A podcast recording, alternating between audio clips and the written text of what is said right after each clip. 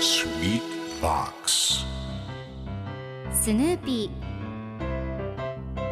それはチャールズ・シュルツが1950年から50年もの間描き続けたアメリカの漫画「ピーナッツ」に出てくるオスのビーグル犬。主人公の少年チャーリー・ブラウンの飼い犬です。気が弱くて自分に自信が持てないチャーリー・ブラウンをはじめいろんな個性を持つ子どもたちが繰り広げる人間模様に人生の哲学を感じるのは私だけでしょうか？Peanuts Dictionary. Peanuts Dictionary. Peanuts Dictionary このコーナーではスヌーピーを愛してやまない私高木マーガレットが物語に出てくる英語の名台詞の中から心に響くフレーズをピックアップこれを聞けばポジティブに頑張れるそんな奥の深い名言を分かりやすく翻訳していきます。それでは今日ピックアップする名言はこちら。I have a good excuse. I have a good excuse. すごくいい言い訳があるの。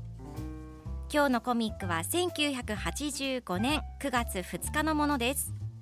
ペパーミントパティとマーシーが電話でおしゃべりをしています。ペパーミントパティがマーシー先生がこの休み中に読みなさいと言ってた本の題名なんだっけと聞きます。するとマーシーがつまりまだ読んでいないということですか？学校は明日からですよと言います。するとペパーミントパティはすごくいい言い訳があるの。今日は図書館が休みなのとクッキーを食べながら答えています。結局この言い訳だと休み明け前日まで宿題に取り掛からなかったことがバレてしまうペパーミントパティです。期限ギリギリではなく時間に余裕を持って行動しましょう。では今日のワンポイント英語はこちら。Excuse すみませんの。Excuse me 以外にも言い訳という意味があります。今回のコミックでは I have a good excuse と出てくるのでいい言い訳があるという意味になります。ではこの excuse の例文2つ紹介するとまず1つ目。言い訳はダメ。Don't make excuses 2つ目。彼は時計が壊れていたと言い訳をした。